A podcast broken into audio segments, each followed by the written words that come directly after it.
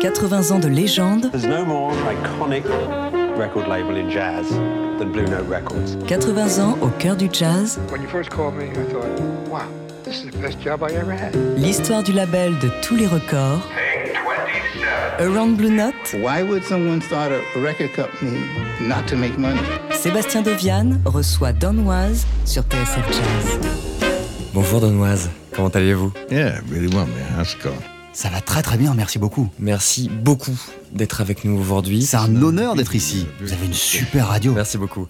Vous êtes donc ces temps-ci en Europe pour célébrer le 80e anniversaire du label Blue Note. Yes. Commençons par le commencement. Quel a été votre tout premier contact avec Blue Note? My first contact ever. La toute première fois, uh, 14 years old. J'avais 14 ans. Uh, C'était en 1966. 1966. And I was driving around with my mom. J'étais en voiture avec ma mère. Running errands, and she was dragging On me faisait les courses. Elle me faisait faire le tour de tous les magasins et, et j'en avais vraiment marre. So finally, she just left me in the car Au with bout the d'un keys. moment, elle m'a laissé dans la voiture avec the les clés pour que je puisse écouter la radio. So, uh, Donc j'appuyais un peu sur tous les boutons. Et je ne savais pas qu'il y avait une radio jazz à Détroit.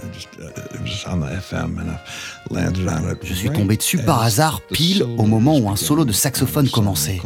C'était le morceau Mode for. Joe de Joe Anderson, originaire lui aussi de Détroit.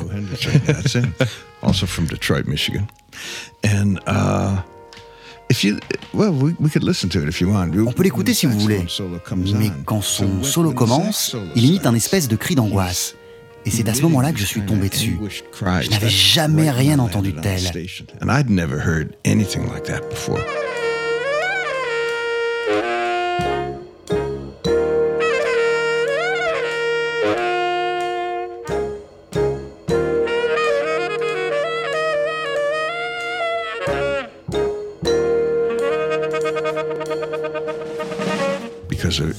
N'a rien à voir avec le saxophone, les hanches, la technique ou les notes. C'était juste un mec qui me parlait. Et je sentais qu'il était angoissé. Et c'était aussi mon cas, car ma mère me traînait dans tous ces magasins, donc finalement, je me suis reconnu là-dedans. So I could relate to it. And then if you check it out, uh, you know, like Et au bout de 20 secondes, on peut entendre Joe Chambers qui arrive à la batterie et qui commence vraiment à Joe Et à ce moment-là, je l'ai entendu me dire Don, tu dois groover face à l'adversité. Don, you've got to groove in the face of C'était le message de ce morceau, Mode for Joe. C'est ce que Joe Anderson avait à me dire. And that really it, it really registered and I, f- I felt better when you know by the time my mom got J'étais redevenu un gentil garçon. nice kid again, you know, and it really changed Ça m'a vraiment fait and I changer was d'humeur et really j'ai été vraiment surpris de voir à quel point cette musique pouvait nous parler bien qu'il n'y ait pas de paroles. strong statement with, with no lyrics, right? Donc, ensuite, j'ai acheté un petit poste de radio. J'ai commencé à écouter cette station en boucle. Et je me suis vite rendu compte, au bout d'un mois, que toute la musique que j'aimais venait de ce petit label de jazz de New York appelé Blue Note. Donc j'ai commencé à collectionner les albums. Et à cette époque, à Détroit, comme partout ailleurs, il n'y avait pas de chaîne de disquaires. Ils étaient tenus par une personne qui avait sa collection. Donc avec mes amis, on les appelait tous en leur demandant est-ce que vous avez Unity de Larry Young S'ils l'avaient, on prenait le bus pendant 45 minutes juste pour regarder la couverture, lire les notes de pochette. Et on essayait de convaincre le vendeur de déchirer l'emballage et de le jouer sur les enceintes de la boutique. Mais vous ne pouviez pas vous les payer à l'époque Ah non, ça coûtait 4,98$. Je n'avais pas cet argent. Donoise, vous venez du monde du rock et de la pop. Vous avez travaillé avec Bob Dylan, les Rolling Stones, Iggy Pop et encore beaucoup d'autres. Est-ce que vous pourriez comparer cette expérience avec Joe Anderson à la première fois que vous avez entendu les Doors, par exemple? Parce que comme vous l'avez dit, il n'y a pas de parole. Vous savez, au fil du temps, j'ai compris que tout était dans l'art de raconter une histoire. Bob Dylan, dans ce domaine, est peut-être le meilleur à n'avoir jamais foulé cette terre. Mais les mots ne sont pas toujours nécessaires. Le style de musique n'a pas franchement d'importance. C'est juste bon pour classer les disques dans les magasins. Vous savez, je suis musicien. Je ne me dis pas, tiens, là je vais jouer un riff de RB. Ensuite, je vais faire de la country. Et puis on va faire huit mesures façon jazz. Non, je ne fais que jouer.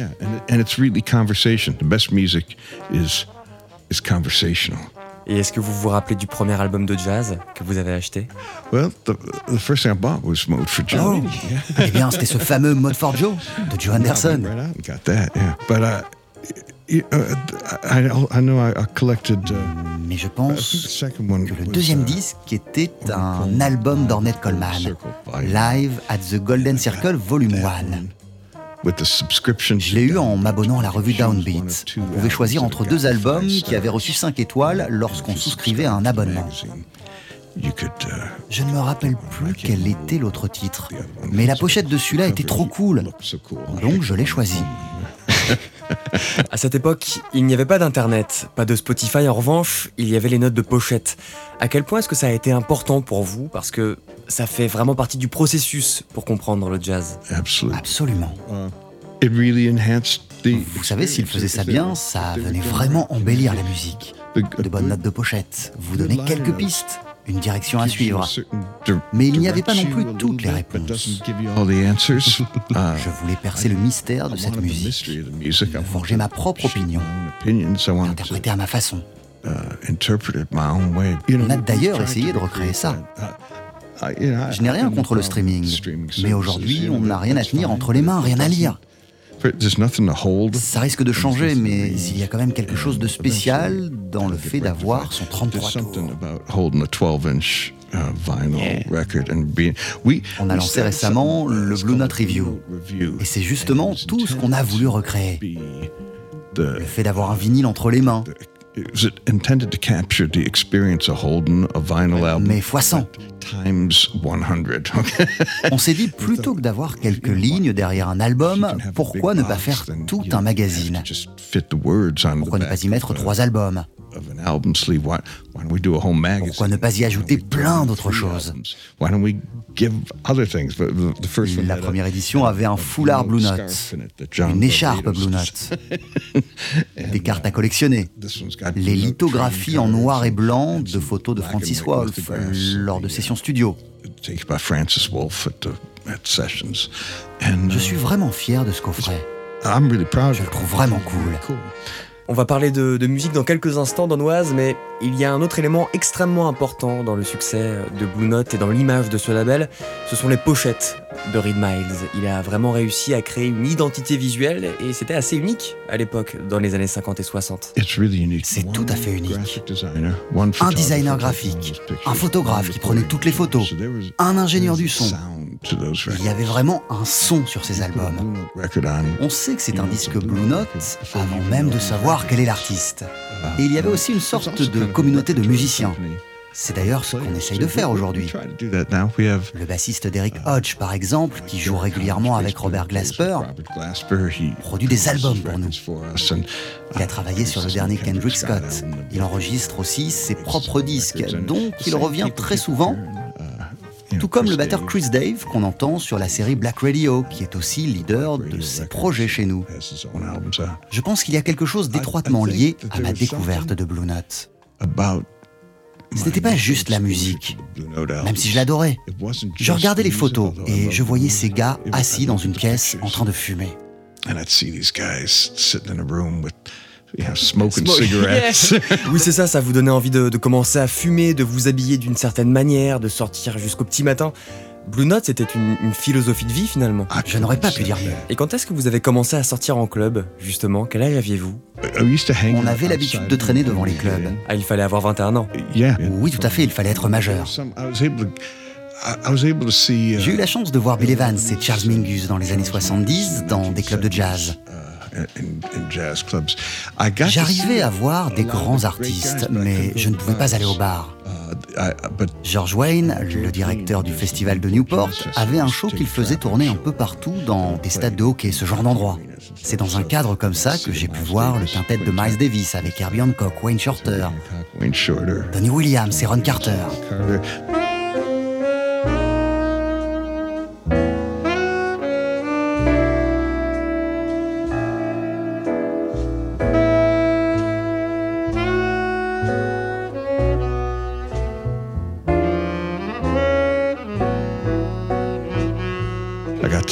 Aussi eu la chance de voir Thelonious Monk. Il était à l'affiche avec John Coltrane. Mais le groupe de Monk a été bloqué quelque part à Pittsburgh et ils n'ont pas pu arriver à temps à Détroit. Donc, il a joué avec le groupe de Coltrane. Ah non, attends, c'est peut-être l'inverse en fait. Le groupe de Monk était là et celui de Coltrane était bloqué. Donc il a joué avec Monk. Je n'en reviens toujours pas aujourd'hui d'avoir pu assister à une telle rencontre. J'allais justement vous demander, Denoise, quel était votre plus grand souvenir en club? Celui-là est déjà pas si mal. Je ne pense pas avoir quelque chose de mieux qu'une rencontre accidentelle entre Monk et Coltrane. Et en plus, c'était peut-être seulement six mois avant la mort de Coltrane. C'était peut-être la dernière fois qu'ils jouaient ensemble. Mais à cette époque, ils n'étaient pas montés sur scène tous les deux depuis très longtemps, alors qu'ils se côtoyaient régulièrement dans les années 50. Et pour en revenir aux pochettes, c'est vrai que juste en regardant parfois les albums, on savait que la musique allait être bonne. J'ai justement le vinyle Blue Train de Coltrane là dans les mains. D'ailleurs, est-ce que vous savez ce qu'il tient dans sa bouche sur la couverture je ne sais pas, un stylo peut-être Moi, je pensais à la base que c'était une hanche de saxophone. Mais en fait, on voit qu'elle est déjà sur son instrument. Michael Kuskuna, qui détient toutes les photos originales de Blue Note, m'a montré les clichés de cette session. Et il s'avère que c'est une sucette. Vraiment On vient peut-être de détruire un mythe là. 80 ans de légende, Around Blue Note, Sébastien Dovian reçoit Donoise sur TSF Jazz.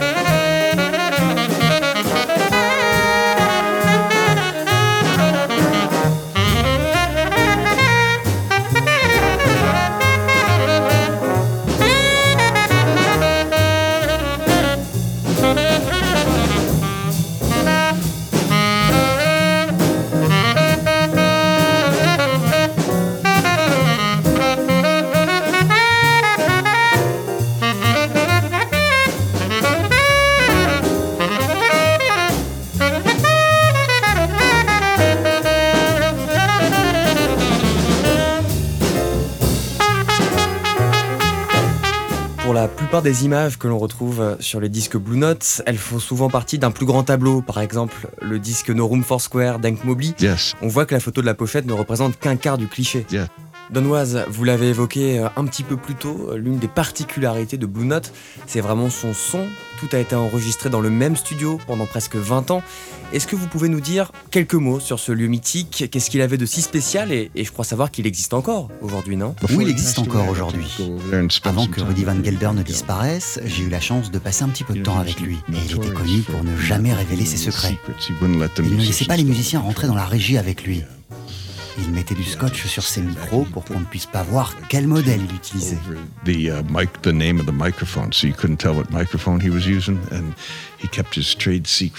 a quand même été assez avenant avec moi. Il était très ouvert d'esprit. Il avait beaucoup d'humour. Et donc il m'a emmené dans ce studio. C'était très moderne très très haut de plafond et c'est ça qui le rend si unique. Le son monte mais ne redescend pas. Donc il n'y a pas beaucoup de réverbération. On a un son très net, même avec des musiciens qui joueraient très fort dans la même pièce. La première question que je lui ai posée, c'était où s'est installé Wayne Shorter quand il a enregistré Speak No Evil Et il m'a dit, juste là, comme tous les saxophonistes. Tu peux y aller si tu veux. Donc je me suis installé et je lui ai dit Attends, tous les saxophonistes étaient là? Même pour All of Supreme? Oui, oui, Coltrane était là. C'est assez incroyable l'histoire de ce lieu. Il n'utilisait pas de casque, ou du moins pas dans les années 60. C'est vrai qu'après, dans les années 70, les gens sont devenus un peu plus fous sur la production avec l'arrivée des multipistes. Peut-être pas pour le mieux, si vous voulez mon avis.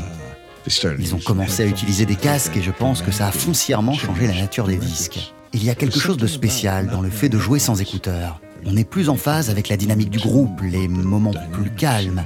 On peut sentir ce qu'il se passe. On ne peut pas entendre ça avec quelque chose sur les oreilles.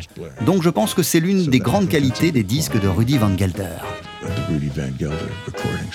Est-ce que c'est vrai que certains musiciens n'étaient pas trop fans justement de Rudy Van Gelder et, de sa manière de travailler? J'ai lu que Charles Mingus ne le supportait pas parce qu'il utilisait trop de reverb. Ah oui, c'est très probable. Uh, Mais je ne pense pas qu'il y ait vraiment eu des discussions à propos de la qualité du son entre Rudy Van Gelder et les musiciens. Je crois qu'il devait juste faire avec. Il a fait un son pour Blue Note qu'Alfred Lyon adorait et qu'il utilisait à chaque fois. Il y avait aussi un son pour le label Impulse qui était différent de celui de Blue Note, mais c'était la même recette avec effectivement des subtilités sur la reverb et les équalisations. C'était les goûts de Bob Thiel et ils étaient différents de ceux d'Alfred Lyon.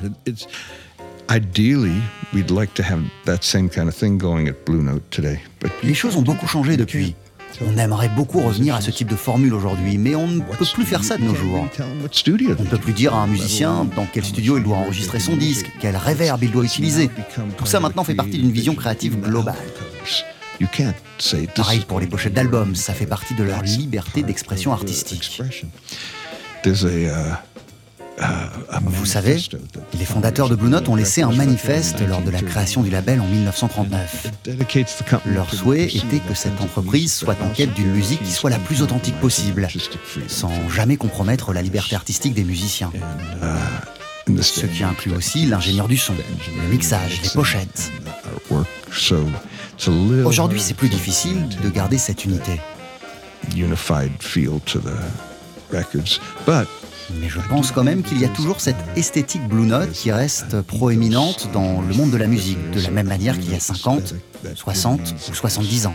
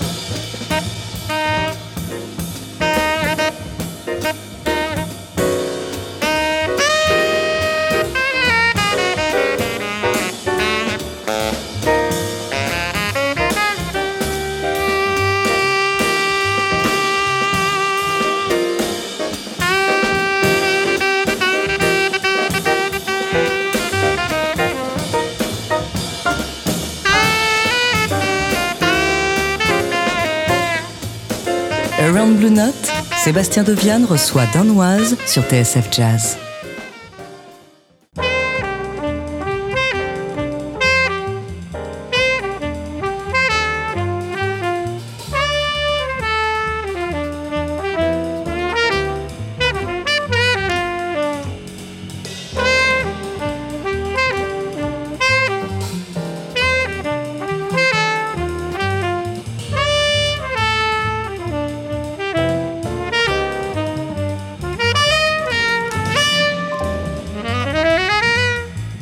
Malheureusement, on n'a pas le temps euh, de parler de tous ces classiques des années 50 et 60 sortis chez Blue Note, mais vous m'avez envoyé une liste de vos disques préférés, et le tout premier n'est pas sorti chez Blue Note, c'est ESP de Miles Davis, sorti en 64, avec son second grand quintet. J'adore ce disque, tout simplement. C'est l'un des premiers que j'ai eu.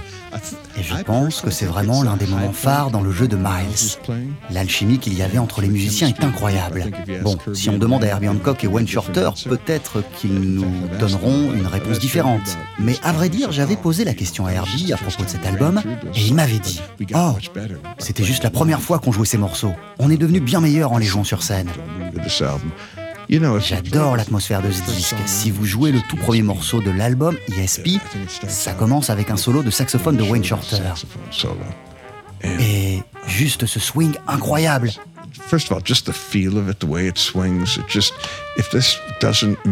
Si ça ne vous fait pas vous sentir mieux, faut demander de l'aide à un professionnel.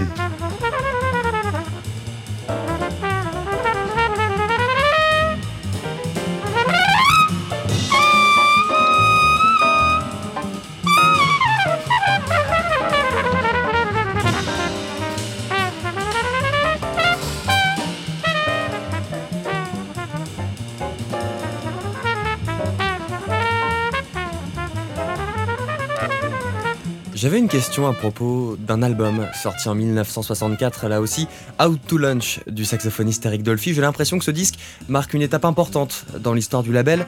C'est pas du free jazz, c'est encore autre chose. Je suis complètement d'accord avec vous. J'ai parlé avec Bobby Hutcherson, on l'avait re-signé il y a plusieurs années. Il avait enregistré un ultime album pour Blue Note, en plus de la vingtaine qu'il avait pu graver chez nous dans les années 60 et 70. Et je lui ai posé des questions justement sur Out to Lunch, puisqu'il avait participé aux sessions. Et il m'a dit qu'il avait l'habitude de traîner avec Eric Dolphy à Los Angeles. Ils étaient amis depuis le lycée. Et il disait souvent des choses un peu étranges, comme jouons le son d'une porte qui se referme avant qu'elle ne se ferme. The door closing before it actually closes. What does it sound like? Out to lunch. Ça ressemble à Out to Lunch.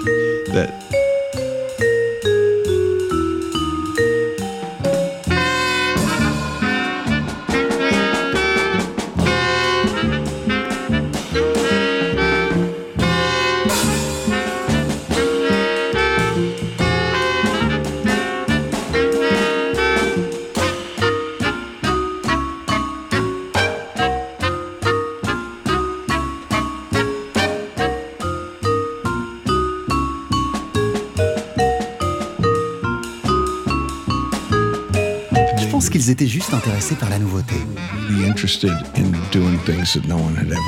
Faire ce que personne n'avait jamais fait.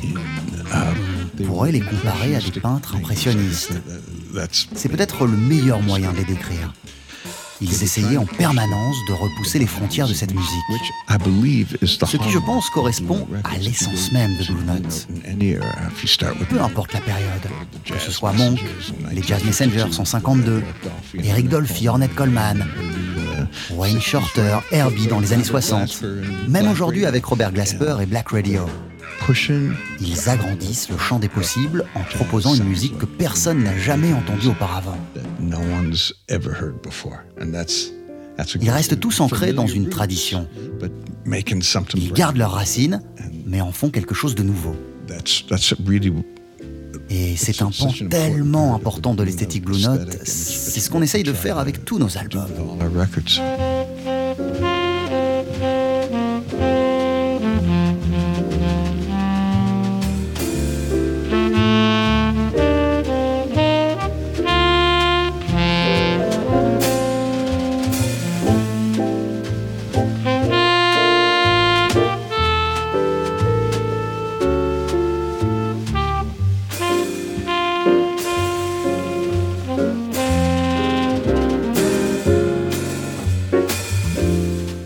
Époque, les affaires de Blue Note se portent à merveille. Est-ce que vous pensez que c'est pour ça qu'ils pouvaient se permettre de, de, proposer des disques aussi audacieux? Je n'ai jamais pu rencontrer Alfred Lyon, mais je suppose qu'il voyait la musique de la même manière que moi.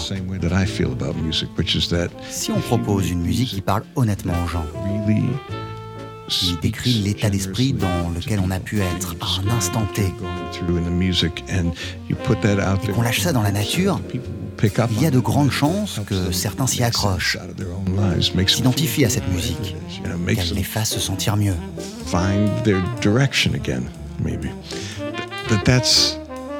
Et je pense qu'en gardant ça comme fil rouge, l'argent suivra toujours. On ne reste pas assis là à chercher comment copier ce qui est à la mode en ce moment. Ça n'a jamais marché pour moi, jamais. En tant que producteur, les disques sur lesquels j'ai travaillé et qui ont connu le plus de succès étaient vraiment très différents de ce qui était à la mode à l'époque. Mais ils avaient ce petit plus qui a redéfini ce qui était populaire ou non. Hey man! Yeah! What's that? You remember Funky Mama? Yeah. That was one of my best records, baby. That was bad. Alligator Boogaloo. Yeah, yeah. Midnight Creeper. Yeah, yeah. I don't play nothing but funky music, baby. Funky music is in. And you know why I do that? Why? Because everything I play gonna be funky. Everything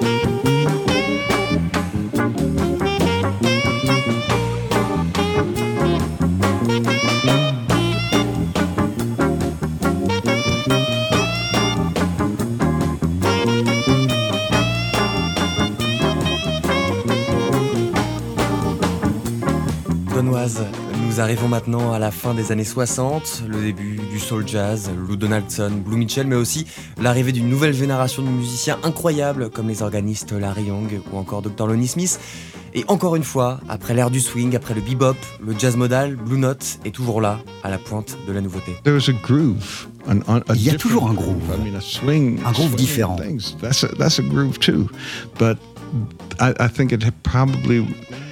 Mais Sidewinder, par exemple, de Lee Morgan, ce fut le tout premier gros hit de Blue Note. That was the first hit single that Blue Note Records ever had. Et j'imagine que ça leur a plu. Like that. Ils se sont dit, ok, c'est plus funky que le hard bop. Et vous savez, la soul arrivait aussi à la même époque. And you know, there was soul music was around then. You know, the, you could hear James Brown. Il y avait James Brown. La Motown. Donc c'était pour eux une manière d'ajouter une touche de RB au jazz. uh, C'est vraiment très intéressant de suivre l'histoire de Lou Donaldson. uh, Lou Donaldson. Lou Donaldson Il fut l'un des pionniers de ce son hybride alors qu'il avait commencé en jouant dans la veine de Charlie Parker. Charlie Parker kind of player, right? And Lou Donaldson Et avec un album comme Alligator Boogaloo, il fut l'un des premiers à capturer ce son. Captured that sound. Although the one that came after Et celui qu'il sortira ensuite, votre préféré, Mr. Chingaling, s'ouvre avec le morceau Hot to Billy Joe. Et ce titre est le morceau Blue Note le plus samplé de l'histoire du hip-hop. De A Tribe Called Quest à Eminem, en passant par Kanye West. C'est l'un des disques les plus samplés de tous les temps. Il tisse un vrai lien entre le jazz, le hip-hop et les musiques modernes. jazz and and hip hop and into the modern age, and then you have Prenez quelqu'un comme Robert Glasper par exemple. Il a réinterprété le hip-hop en y incorporant des touches de jazz et il s'inscrit parfaitement dans le continuum du label de 1939 jusqu'à nos jours. C'est incroyable. Et pendant les années 70, les musiciens ont aussi commencé à amener de nouveaux instruments, ils utilisaient beaucoup d'effets, beaucoup de pédales, et la réponse du public a été assez négative. Pour eux, ça ne collait pas à Blue Note. Well, it was Blue Note then, you know. It's- Eh bien pourtant, Blue Note à l'époque c'était ça. I, I, I, here's one thing I know. Vous savez, durant les dernières années de sa vie, When he Alfred Lyon écoutait surtout Prince. was listening mostly to Prince. donc je pense que l'une des marques de fabrique de Blue Note est de ne jamais rester sur ses positions. Another hallmark of the label is never standing still. Si l'un de nos artistes arrivait au bureau aujourd'hui en nous disant On veut faire la même musique qu'en 1974, 1964. I try to talk them out of it. I say, first of all, je commencerai par leur dire qu'ils n'étaient probablement pas nés à cette époque. Déjà. Et que juste à the cause de ça, le rendu ne 1964 serait pas authentique. Ensuite, à cette période, les musiciens s'adressaient à leur époque et proposaient quelque chose de vraiment innovant. On a le meilleur catalogue de cette décennie dans le monde. On n'a vraiment pas besoin de retourner en arrière pour essayer de refaire la même chose, sachant qu'en plus ce sera moins bien. Ce que ces gars étaient en 1974, essayez de l'être en 2019. Adressez-vous à votre époque et soyez vous-même. N'essayez pas d'être Wayne Shorter. Ou d'ailleurs, même Wayne Shorter ne s'est pas cantonné à une seule approche de sa musique. Il a fait son retour chez Blue Note cette année. Il a sorti un disque incroyable qui s'appelle Emanon, a d'ailleurs valu le Grammy Award du meilleur album de jazz. Tant bien que c'est Wayne Shorter, mais c'est radicalement différent de ce qu'il a pu faire dans les années 60. He's never Il n'est jamais resté figé. Dans les 70s, années 70, par exemple, il a monté Weezer Report avec une approche complètement nouvelle de la musique. Mais il a toujours su rester fidèle à lui-même. Il a toujours joué comme Wayne. Miles Davis a été l'un des grands acteurs de la révolution électronique dans les années 70. Beaches Brew, par exemple, a vraiment changé la donne. Quand on écoute toutes les textures différentes qui l'entourent dans cet album, on peut toujours reconnaître son jeu. Il n'a jamais changé le son de sa trompette. On le reconnaît immédiatement. Il s'est juste entouré de nouvelles sonorités, de nouvelles textures, et aussi de nouveaux musiciens.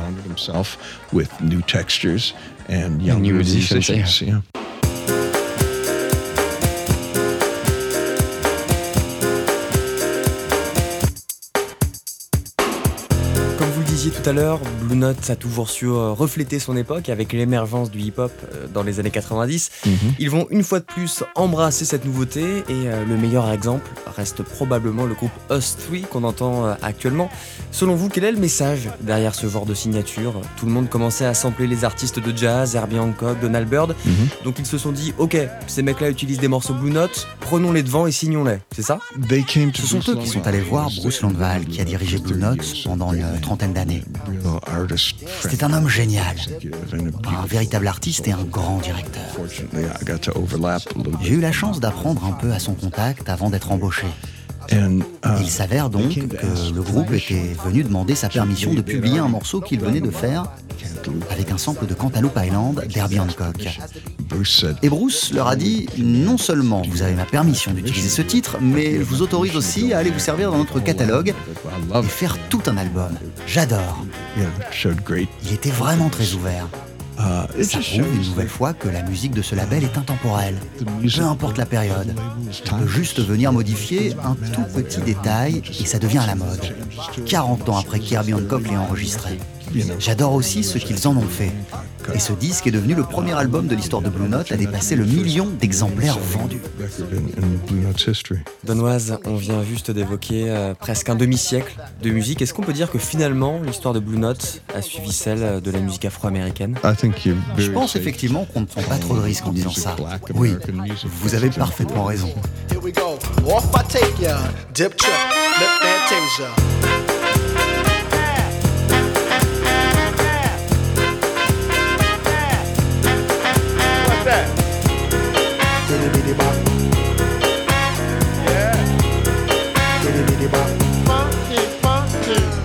Around Blue Note, There's no more iconic record label in jazz than Blue Note Records. Sébastien Dovian reçoit Donoise sur TSF Jazz.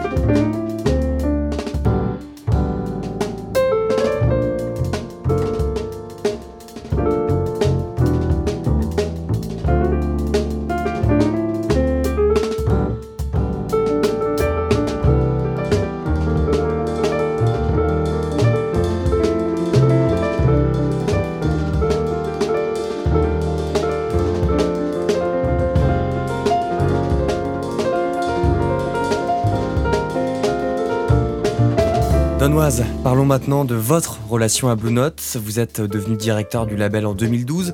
Quand et dans quel contexte est-ce que vous avez euh, commencé à travailler avec eux? C'était en 2011. Et c'est arrivé de manière assez involontaire. By design. I was in New York. I was producing a record. J'étais à New York. Je travaillais sur un album. Et j'ai profité d'une soirée de libre pour aller écouter un certain Gregory Porter.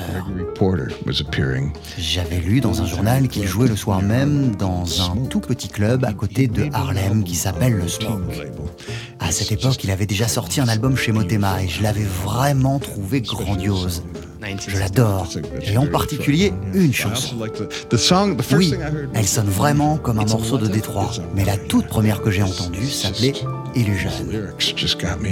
Oui, sur Water. Et ses paroles, son interprétation était magnifique. Et je me suis dit, qui est ce mec. Donc je suis allé sur Internet faire quelques recherches sur lui. Et j'ai foncé au Smoke pour l'écouter.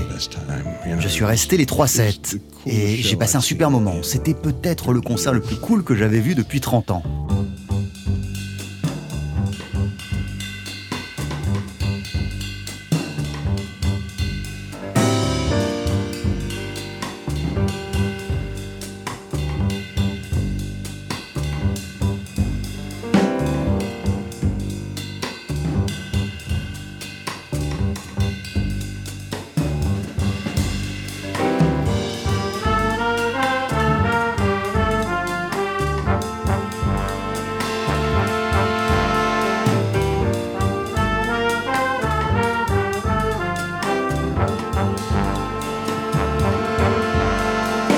Le lendemain matin, je prenais le petit déjeuner avec un vieil ami à moi qui à la base était batteur dans les années 90 et qui était devenu depuis le directeur du label Capitol, Danny McCarroll. Donc on mangeait tranquillement. On parlait de plein de choses, mais pas de musique. Et juste à la fin, je lui ai demandé si Blue Note faisait toujours partie de la maison Capitol. Parce que si c'est le cas, vous devez absolument signer ce gars que j'ai vu hier soir, Gregory Porter.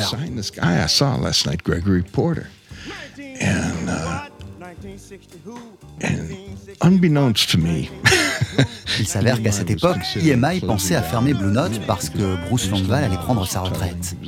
Il était malade. Et il ne trouvait personne pour prendre la suite. En tout cas, personne avec la même vision que lui. Toujours tourné vers l'avenir. Et je pense que ce matin-là, n'importe qui avec une bonne idée aurait eu le job. Et mon ami m'a répondu Non, tu devrais signer Gregory Porter chez Blue Note. Et j'ai eu le poste. Mais vous savez, à la base, je n'en voulais pas vraiment. J'ai passé toute ma vie à essayer de ne pas avoir de travail. Je n'ai jamais vu la musique ou la production comme un vrai job. Mais il m'offrait un bureau, la totale. J'en avais pas vraiment envie, mais je ne pouvais pas résister à l'appel de Blue Note. Donc je l'ai rappelé l'heure d'après et je lui ai dit allons-y. Donc le tout premier artiste que vous avez signé, c'était Gregory Porter. Le tout premier appel que j'ai passé était pour le manager de Gregory Porter. On a mis du temps à tout organiser parce que la vente d'IMI à Universal a ralenti le processus. Donc il a signé chez Blue Note France via Universal. French Blue Note to Universal, Et ils ont fait un travail remarquable. An amazing job.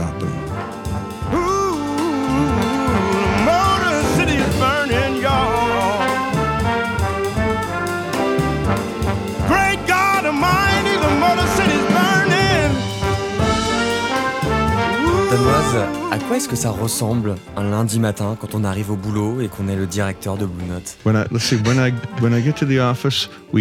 Quand j'arrive au bureau, on commande un déjeuner assez tard. On ne commence pas à travailler très tôt. C'est un label de jazz après tout. Um, Vous savez, c'est une petite entreprise. Il y a Justin Seltzer qui est avec moi aujourd'hui et qui est le vice-président du label. Il est originaire de Détroit.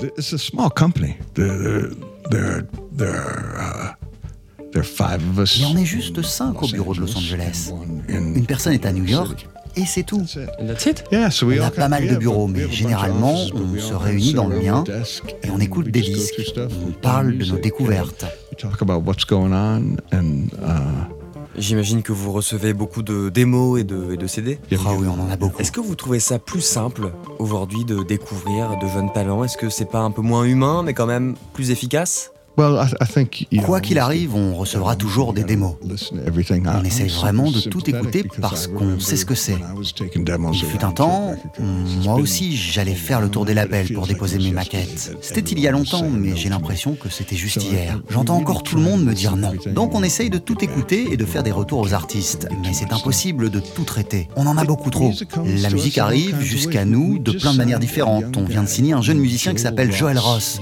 Oh, vous le connaissez?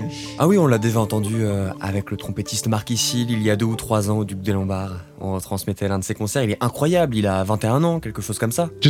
Il vient tout juste d'avoir 23 ans et c'est un génie du vibraphone. Je pense qu'il est le leader de sa génération. C'est assez drôle la manière dont je l'ai découvert. Tous mes fils sont musiciens. Et le plus jeune a 21 ans. Il fait de la basse.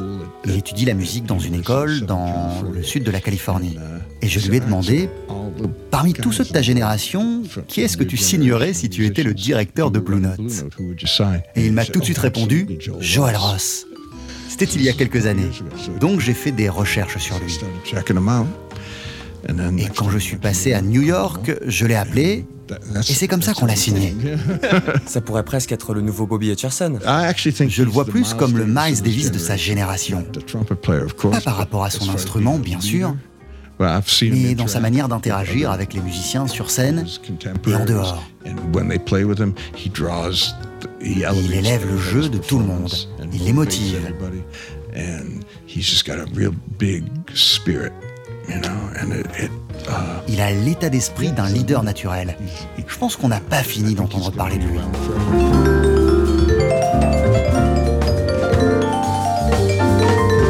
L'histoire du label de tous les records.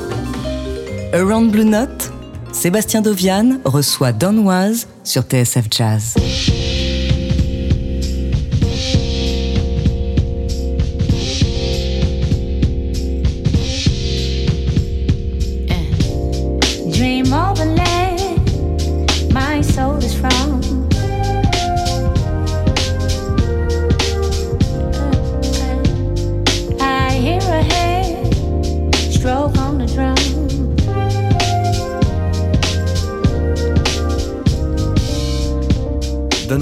Quand vous êtes arrivé chez Blue Note en 2012, c'était l'époque à laquelle Robert Glasper sortait son premier volume de Black Radio. Chez vous, ça marque encore une nouvelle étape importante dans l'histoire du label. Oui, ça a vraiment lancé le début d'une nouvelle ère. Mon premier jour en tant que directeur de Blue Note, je suis arrivé au bureau et Robert Glasper venait me faire écouter les premières démos de cet album. Je me suis assis et en écoutant les premières minutes, j'ai eu la même sensation que j'avais eue en découvrant Karma de Farwa Sanders. Certes, il a joué avec Coltrane, etc., mais jamais personne n'a sonné comme lui. Et à ce moment-là, j'ai su que Black Radio allait être un disque important. J'ai tout de suite compris ce qu'il empruntait au hip-hop, ce qu'il empruntait au jazz et la manière dont il combinait les deux. Je n'avais jamais entendu personne le faire de cette manière.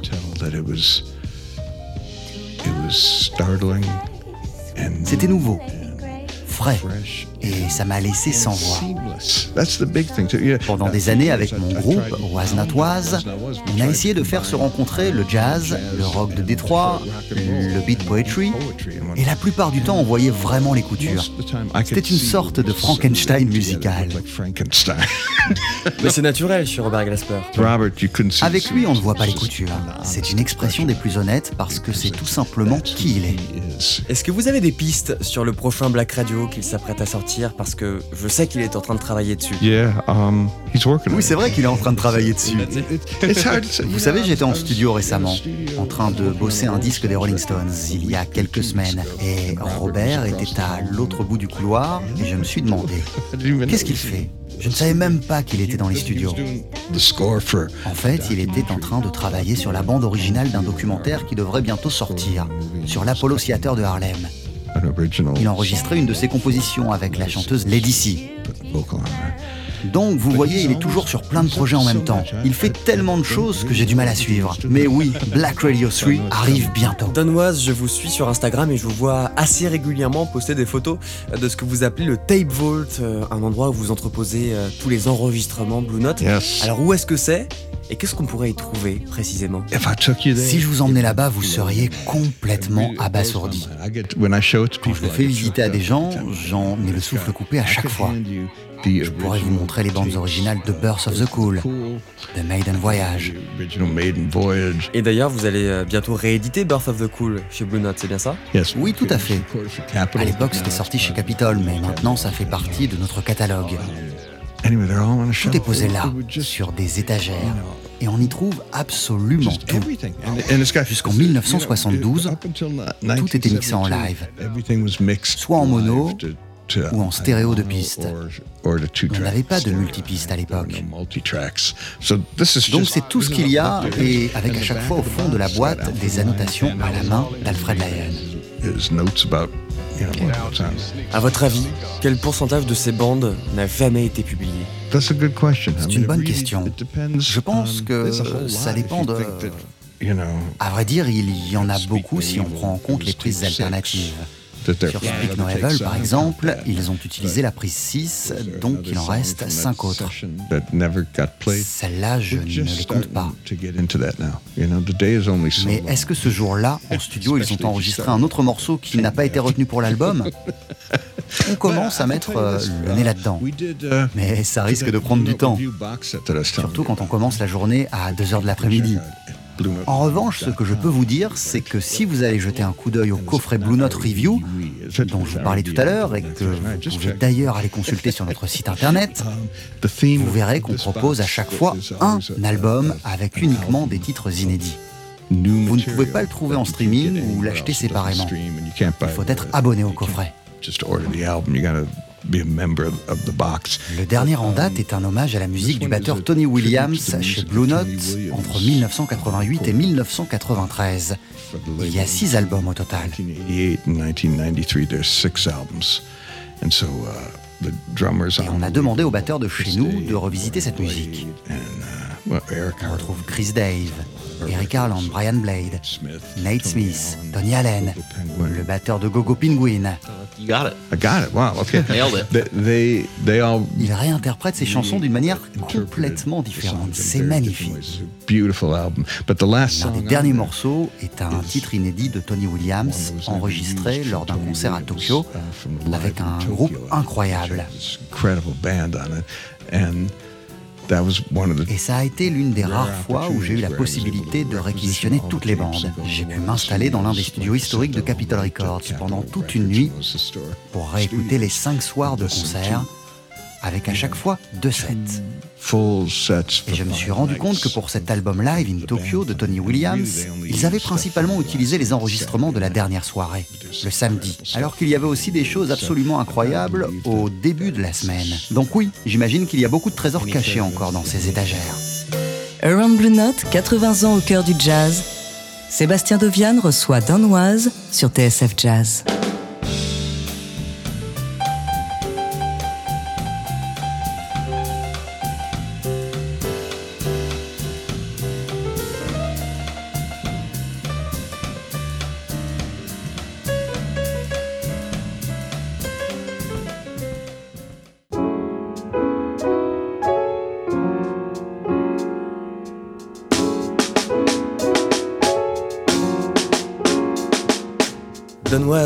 Évoqué euh, plusieurs décennies de jazz. Il y en a une euh, qui s'achèvera dans quelques mois. Qui aura été pour vous l'emblème de Blue Note de 2010 à 2020 Oh man, there's so much. Oh, man, il y en a tellement. I'm so proud of so much of Je suis fier de toutes nos sorties, mais je vais essayer de les regrouper. Déjà, je suis fier d'avoir réussi à faire revenir Wayne Shorter chez Blue Note pour son album Emanon. C'est quelque chose de vraiment spécial. Pour ce projet, il a aussi réalisé un roman graphique lié à la musique de l'album, And it's illustrated avec des illustrations de Randy de Burke. uh, Il vit en Suisse maintenant, mais il est américain. Et l'ensemble est tellement novateur. La musique est si profonde. C'est une vraie fierté d'être associé au nom de Wayne Shorter. Charles, Lloyd, l'un de mes héros, a aussi sorti de superbes disques dernièrement. Il avait ce quartet génial avec Jason Moran, Eric Harland et Ruben Rogers. On l'a aussi entendu avec les Marvels. Bill Frisell était à la guitare. On vient d'ailleurs de le signer lui aussi chez Blue Note. Uh, my buddy Greg Lease playing pedal steel guitar, and also Ruben and Eric.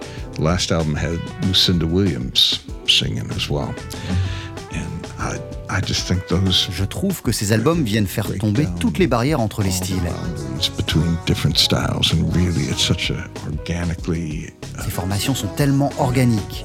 C'est comme un jambalaya. it's a jambalaya. know? Et idem pour le groupe Or plus Or equal Now. Personne n'a jamais proposé quelque chose comme ça. Right? Yeah. No, that C'est vrai que ce style hip-hop jazz glaspérien a influencé pas mal de musiciens, y compris des artistes de chez nous, comme Derek Hodge, Chris Dave, pareil pour José James. Mais l'un des meilleurs exemples est très certainement ce groupe.